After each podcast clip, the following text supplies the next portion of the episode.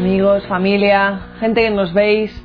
Bienvenidos a este nuevo cambio de agujas, bienvenidos a este mm, nuevo tren, a este nuevo caminar. Hoy con nosotros se sienta la hermana Elena. Una historia de idas y venidas, de túneles y de claridades al final.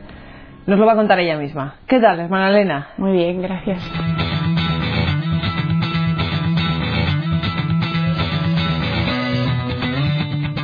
Bueno, vamos a ponernos un poco en materia. Hermana Elena, ¿de dónde eres? Soy de Italia, bueno, de Milán. Y bueno, eh, mi familia mm, es católica. Lo que pasa que cuando yo era pequeña, eh, digo cuando era pequeña porque cuando yo crecí luego mi padre cambió de actitud, pero mis padres, los dos bautizados, mm, practicantes, mi madre siempre ha sido practicante, mi padre hasta los 16 años. Luego, pues, por, se escandalizó un poco de algunos malos ejemplos dentro de la iglesia y luego con el movimiento del 68, pues le pilló de jovencito y su hermano mayor le arrastró un poco eh, a esas ideas socialistas y de alejamiento de Dios y tal. Y entonces cuando se casaron mis padres, mm, mi madre era practicante, mi padre no practicante. creía en Dios, pero no en la iglesia. ¿Cuántos hermanos sois? Somos cuatro. Yo soy la mayor y luego hay un hermano y otras dos hermanas más pequeñas. La educación, por ejemplo, la educación de tus padres fue en un colegio católico, en una escuela pública. Mm. Ellos pensaban, bueno, ya sabemos que tu padre no, fue más manifestado, pero tu madre, al ser practicante, Mis padres no, no nos dieron, bueno, no nos enviaron a un colegio católico, nos enviaron a un colegio alemán para que aprendiéramos idiomas desde pequeñitos porque veían que era importante a la hora del trabajo en- bien. para un futuro, pues era un colegio privado alemán y eh, laico mm, totalmente. Y de hecho el colegio nos preparó a los sacramentos y yo no recuerdo nada de la catequesis. Bueno, recuerdo las oraciones en alemán, pero no sabía ni los mandamientos. Yo creo que no era consciente de lo que recibía. Hice la primera comunión, la confirmación, todo preparado con el colegio porque ofrecían, como es un, co- eh, un colegio alemán, hay muchos protestantes y hay católicos también. Entonces ellos, el colegio mismo ofrecía fuera de las horas de clase una preparación para los católicos y para los protestantes para formarles en su propia fe. Tenían ese servicio, pero yo no recuerdo casi nada. Y de hecho, yo lo digo cuando doy catequesis ahora, digo, tenéis que aprender bien la- las verdades de la fe, porque a mí me faltaron cuando yo crecí, pues el saber lo que Dios quiere de nosotros y por qué estamos aquí, para qué, todo eso yo no lo sabía. ¿cómo te definirías, hermana Elena? ¿Cómo definirías tu, tu preadolescencia, tu adolescencia? Pues mm, no sé, yo siempre he sido más o menos buena eh, cuando era pequeña y Sí. en la preadolescencia hasta los 16 más o menos, mm, como mis padres son, eran estrictos, pues de alguna manera no, pues, no te dejaban mucho margen como para revelarte. Mm, Lo que pasa que cuando yo ya fui a la universidad y tenía mucha más independencia fue cuando ya pues salió todo mi carácter muy muy rebelde. De hecho, yo siempre lo digo, en mi familia yo era la oveja negra de la familia y mis padres estaban muy preocupados conmigo cuando empecé la universidad y empecé a salir y todo porque me encantaba la fiesta y los fines de semana siempre era una gran lucha en mi casa para poder porque yo quería salir con mis amigos y a mis padres no les gustaba y luego me ponían una hora de volver y a mí me da vergüenza decirle a mis amigos que si me podían acompañar porque yo no tenía todavía carne de conducir que si me podían acompañar a casa a tal hora. Entonces siempre llegaba mucho más tarde de la hora que me habían dicho y mi madre me esperaba allí. Bueno me montaba unos tirios que pagué y entonces claro pues eh, estaban preocupados conmigo en esa época más de la universidad. En la adolescencia no. no tanto. 19, 20 años, tal. 18 sí 18. Pero anteriormente a eso, eh, no sé, una ya, pues cuando tiene conciencia, un poco ya de la sociedad, del mundo en el que vive, de los 15 quizás a los 18, ¿sentías en algún momento pues la presencia de Dios en algún... Pues yo puedo, mm, puedo decir que tuve la primera experiencia de Dios en mi vida, bueno, de la Virgen en realidad, a los 16 años. Mi madre era el año 87 Ujú. y mi madre oyó hablar de Medjugorje, un lugar de apariciones de la Virgen. Entonces ella decidió que toda la familia teníamos que ir en peregrinación a Medjugorje. Era el, en junio había, habían organizado una señora de Milán que organizaba esas peregrinaciones en autobús eh, varios días. Entonces mi madre nos apuntó a toda la familia y fuimos. Y en esa peregrinación fue muy gracioso porque yo no había oído hablar nunca del rosario, no sabía lo que era. Y en el, autobús lo rezaban a todas horas. Y al principio yo decía, qué aburrido, porque siempre repiten las mismas oraciones y tal. Hasta que en un momento dado, no recuerdo, no fue un momento concreto, pero mm, yo sentí al, rezar, al oír rezar el rosario y al seguirlo más o menos mecánicamente, de repente yo sentí la presencia de la Virgen muy cerca de mí y que me quería como una madre. Y eso se repitió desde ese momento en adelante por dos o tres meses. Cada vez que yo rezaba el rosario, eh, sentía la presencia de la Virgen y por eso le cogí gusto al rosario. Y después de esa peregrinación, mi madre también, como la Virgen lo pidió ahí en Medjugorje, rezar el rosario en familia todos los días, pues ella decidió que teníamos que rezar el rosario en familia todos los días. Y al principio, como te digo, no me costaba porque yo sentía la presencia de la Virgen. Después de unos meses ya ese sentimiento desapareció, como es normal, ¿no? En las cosas espirituales, Señor al principio te da unos mm, consolaciones, unos gustos y por los que te resulta fácil hacer las cosas y luego te los quita para ver si le buscas a Él realmente y no le buscas por lo que Él te da. Entonces, al quitarme ese gusto espiritual de sentir a la Virgen tan cerca, pues ya me resultaba más difícil rezar el rosario, más, un poco más aburrido. Y en esa peregrinación también me pasó, de repente se me cruzó por la mente como una certeza, que tú sientes que es como una certeza de que no me iba a casar. Y para mí era muy extraño porque en mi familia, yo sabía que esa idea no venía de mí misma, porque a mí mm, siempre me encantaban los niños y me encantaba la idea de poderme casar, tener un marido, una familia y tal. Y mi madre siempre nos ha educado para ser madres de familia y para renovar la sociedad desde la familia. Mm, porque sí, mi madre siempre nos educaba de manera cristiana, católica. Y entonces yo sabía que esa idea no, venía, no me venía ni de mi, educación ni de mí misma, tenía que venir de fuera. Entonces, como me extrañó tanto esa idea, mm, se lo comenté al sacerdote que llevaba la peregrinación. Lo que pasa que él me dijo que, o sea, no le dio mayor importancia, me dijo, no, bueno, mm", porque yo le pregunté qué significa, qué puede significar eso. Yo no lo asocié ni a la vocación, ni a una llamada particular de Dios, ni nada. Y él no le dio mayor importancia, al contrario, me dijo, no, nada, tú estudias y luego pues trabajarás y lo que sea, no. Entonces, como él tampoco le dio importancia, pues yo al poco tiempo, no es que se me olvidara, porque siempre lo he tenido en la mente y luego al cabo de los años me, volvía, me volvió esa idea, pero como que lo dejé a un lado. Eso fue a los 16 años. Sí.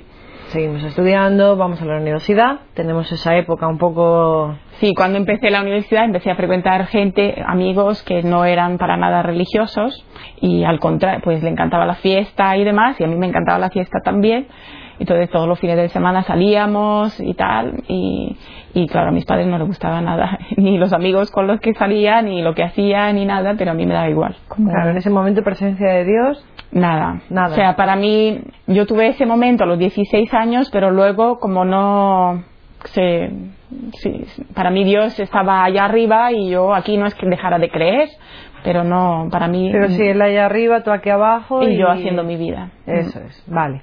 ¿Dónde se produce quizás ese... Un cambio. Sí. Pues mm, en ese contexto de muchas peleas en mi casa, porque claro, yo quería salir y volvía a las tantas de la madrugada y mis padres me habían dicho a tal hora tienes que estar y tal, y para mí era insoportable la situación, me parecían muy anticuados ellos, que no me entendían.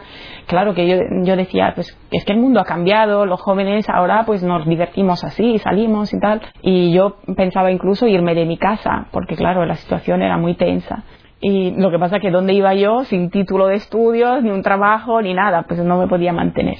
Entonces, en ese momento, pues se acercaron las vacaciones de Semana Santa y de Pascua entonces mis padres me dieron dos opciones. Por supuesto ellos no me iban a dejar ir de vacaciones con mis amigos, que era lo que yo quería. Entonces, y, y, yo luego más tarde entendí que gracias a Dios mis padres me habían protegido de muchos peligros, porque claro, yo con, mi cabeza loca hubiera hecho tontería y media y, y, luego hubiera tenido que llorar mucho de mis errores y del daño que me había hecho yo a mí misma. Gracias a Dios mis padres siempre me han dado unas normas y, y yo se lo agradezco ahora. Entonces no lo entendía. Y entonces pues me dieron la opción o venir al, ir al pueblo de vacaciones con ellos o irme a una peregrinación que se organizaba con jóvenes a Medjugorje. Y yo, con tal de no ir al pueblo con ellos, dije, pues me, me apuntáis a Medjugorje. Yo voy a Medjugorje, no por el sitio, yo ya sabía que era un sitio religioso y tal, pero era más que nada para conocer a nuevos jóvenes, hacer amistades, salir del país, pues me parecía muy, muy guay. Y lo importante era no estar con ellos, entonces fui fui de rebote. Y como me lo pasaba muy bien, ahí con eran jóvenes muy majos, muy agradables, y donde iban ellos, pues iba yo también, por la amistad y tal. Y el Viernes Santo eh, hicimos, el sacerdote que llevaba la peregrinación organizó un Vía Crucis ahí en Medjugorje. Hay dos mm, como colinas, una que es la colina de las apariciones y otra es la colina donde han hecho un Via Crucis. Y pues yo no recuerdo que fuera en un momento, en una estación en particular o por algunas palabras que haya dicho el sacerdote, una oración o algo, pero de repente, al hacer el Via Crucis, yo mm, sentí muy fuerte dentro de mí el amor de Jesús, que Jesús había muerto por mí en la cruz porque me amaba tanto que había dado su vida por mí. Hombre, yo lo sabía de la catequesis, hombre, que Jesús ha muerto por nosotros en la cruz, pues lo sabemos todos. Pero experimentarlo en primera persona, pues nunca lo había sentido tan fuerte. Y al mismo tiempo, de sentir ese amor tan, tan grande hacia mí en particular, eh, yo sentía que le crucificaba otra vez con la vida que estaba llevando entonces. Y sentí muchísimo dolor, Empecé a llorar y yo sentía que no podía quedarme indiferente ante un amor tan grande, que tenía que responder a ese amor y, empecé me sentí sucia y sentí la necesidad de confesarme y de cambiar de vida. Entendí que tenía que dejar todos mis amigos porque esos amigos no me iban a ayudar a vivir una nueva vida en la fe al contrario, iban a tirar de mí para el mundo de, del que había vivido antes. Y luego también sentí que el Señor me pedía empezar a ir a misa y comulgar todos los días. Yo que no iba, llevaba tiempo sin confesarme y sin ir a misa los domingos siquiera, pues eh, sentí que el Señor me pedía ir a misa todos los días y comulgar todos los días porque si no, no iba a poder vivir. Y yo lo reflexioné, mm, lo entendí con esas palabras y yo no entendía qué significa vivir, porque si yo dejo de comulgar un día, tampoco me voy a morir físicamente. Lo que pasa que luego entendí más tarde, porque claro, tuve mis recaídas en el mundo y en la vida que llevaba antes, yo entendí que era un vivir en, la, en gracia, que mi alma estuviera viva. Si yo no recibía a Jesús en la Eucaristía todos los días, no iba a tener la fuerza de mantenerme en gracia, entonces hubiera caído otra vez en el pecado y mi alma hubiera muerto. En ese sentido, la vida espiritual. Volvemos de Medjugorje, nos mm, iniciamos en este grupo con estos jóvenes. Ahí tú sentías algún tipo de, bueno, pues a ver dónde me lleva esto. ah, mira, pues igual me podría llevar a una vocación. No, yo entonces no sentía la llamada. Yo cuando fui a Medjugorje tenía 19 para cumplir 20 y no sentí ninguna llamada. Solo empecé a crecer en la fe como cristiana. Empecé a descubrir la Eucaristía, la Virgen, y fue como un año, un año y medio después de mi conversión que yo flotaba, como que andas como 10 centímetros de la tierra y quieres hablar a todo el mundo de Dios, de la Virgen, lo que has descubierto. Y de hecho yo en la universidad hablaba a todo el mundo de, de mi experiencia de Dios y igual pensaban que estaba loca, no sé. Bueno. Pero pero tú evangelizabas de algún modo manera. Sí, sí, sí, Claro, cuando uno ha descubierto algo tan importante para su vida. Tiene pues, que proclamarlo. Lo, lo dices. Y después de ese año. Luego, después de ese año, yo conocí a la, la comunidad, el hogar de la madre, que entonces había solo 16 hermanas, el padre Rafael y tres eh, siervos, hermanos, mm, porque vinimos a España a una peregrinación con un sacerdote italiano que había estado aquí en España, mm, porque él era religioso y su congregación tenía un colegio en Valladolid. Él nos propuso esta peregrinación y vinimos, conocimos la comunidad pero no nunca me sentía atraída ni nada, la verdad que no, no me llamaba la atención. Yo entonces tenía novio y no pensaba para nada en, en la vida religiosa ni nada. ¿Pensabas en casarte, en tener familia? Sí, sí, bueno, estaba concentrada con mis estudios también, me encantaba mi carrera. y ¿Qué has estudiado, Ciencias políticas. Entonces, luego fue más tarde, al madurar, al crecer, que ya el Señor me llamó. A los 22 años yo sentí otra vez digo otra vez porque a los 16 años esa frase que se me quedó de que no me iba a casar ya iba tomando cuerpo y al, estaba yo leyendo una vida de Jesús que me impresionó mucho. Yo tenía seguía teniendo novio había cambiado de novio pero tenía novio no entonces eh, al leer esa vida de Jesús yo me di cuenta al llegar al final del libro que, que me había enamorado de Jesús que me encantaba. Y por eso eh, yo sentía dentro de mí como, como si mi corazón estuviera dividido entre el amor humano hacia mi novio y luego mm, ese amor de Dios que quería como que me quería solo para él y era como si el amor humano estuviera, estuviera quitando algo a, que, a Dios. Y con ese, esa inquietud que yo sentía dentro fue por lo que yo empecé a dudar, a preguntarme si no era una llamada. Pero claro, yo no sabía discernirlo por mi cuenta. Yo sentía eso y me, inquietaba, pero no sabía.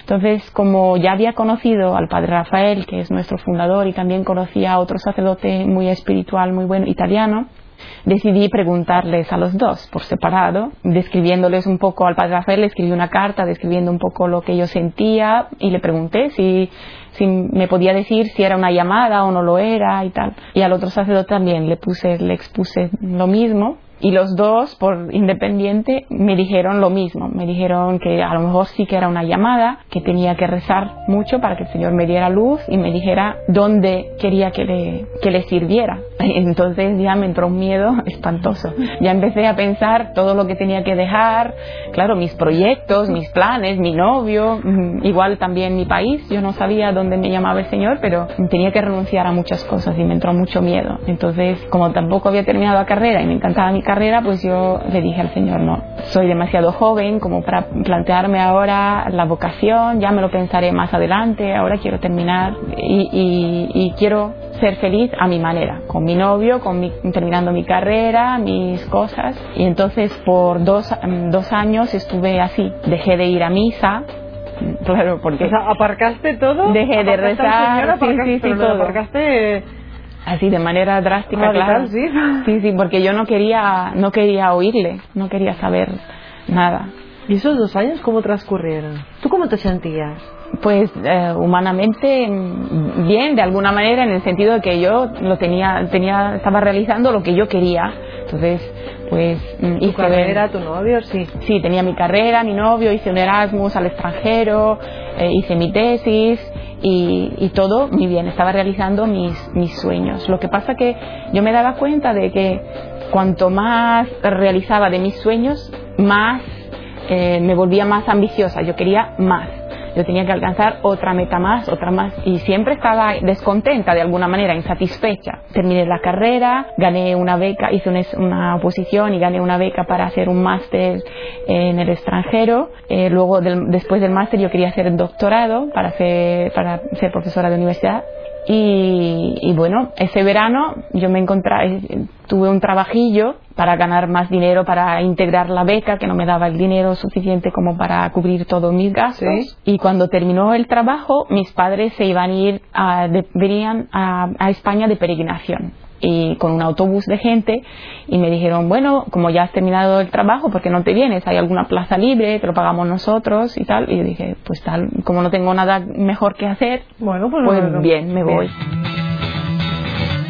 Y nada, en esa peregrinación pasamos por Francia, hicimos Francia y luego España y en Francia, en Lisieux, yo de repente sentí la necesidad de confesarme y me confesé Y luego, no sé, no recuerdo un momento concreto de la peregrinación, pero como reflexionando sobre mi vida, yo me daba cuenta de que lo tenía todo eh, humanamente y sin embargo me faltaba algo. Entonces yo me acordé de ese año que te he dicho después de mi conversión, cuando estaba muy cerca de Dios y me di cuenta de que me faltaba Dios pero yo sabía que si volvía a Dios tenía que enfrentarme con el hecho de que tenía vocación. Pero como yo quería ser feliz de verdad y solo había sido verdaderamente feliz cuando había estado cerca de Dios, pues dije, pues tengo que volver a Dios. Por eso me confesé y ya volví a la vida de la gracia y tal, pero todavía no sabía dónde me llamaba Dios y también pues tenía a mi novio ahí y no.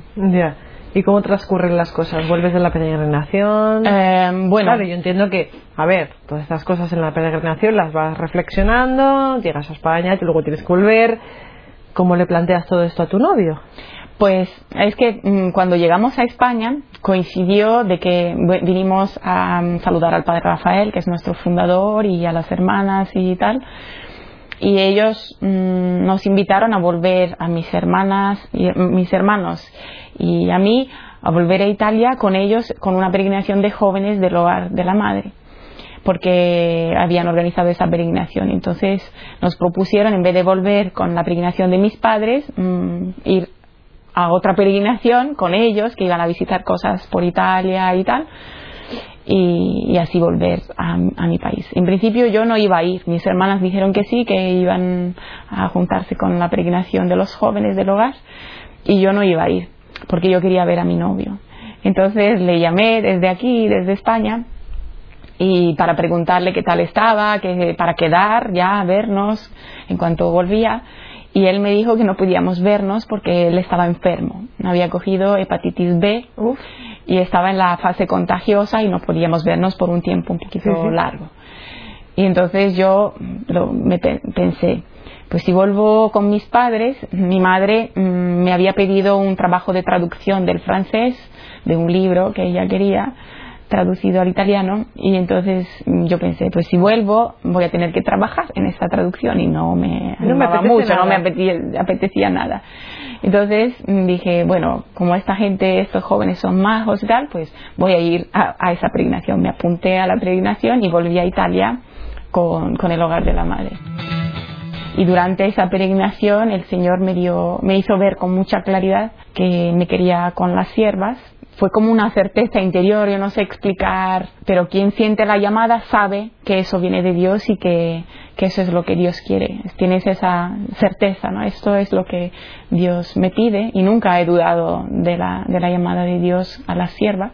Y nada, terminó la peregrinación del hogar y durante la peregrinación ya hablé con el padre y con la madre para poder entrar. Tenía que decírselo a mis padres, a mi novio, que no se imaginaba nadie nada, porque claro, conociendo mi carácter, eh, no, no pensaba nunca que iba a ser monja.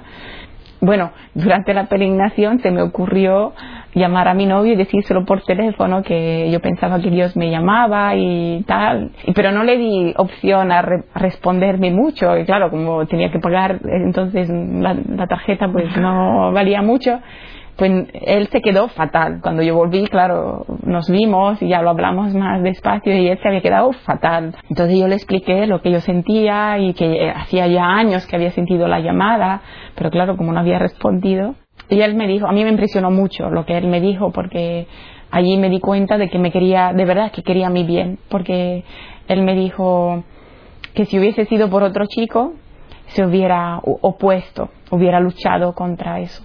Pero al ser Dios, él entendía que era algo que yo tenía que clarificar conmigo misma y por eso mm, que, que hiciera esa experiencia. Y me dijo también que si hubiese visto que no era mi llamada, que siempre mm, eh, hubiera vuelto, porque claro, yo para seguir la llamada tenía que venir a España, entonces no había siervas en Italia en ningún sitio. Me dijo que si hubiera vuelto, que podía contar con él siempre como amigo.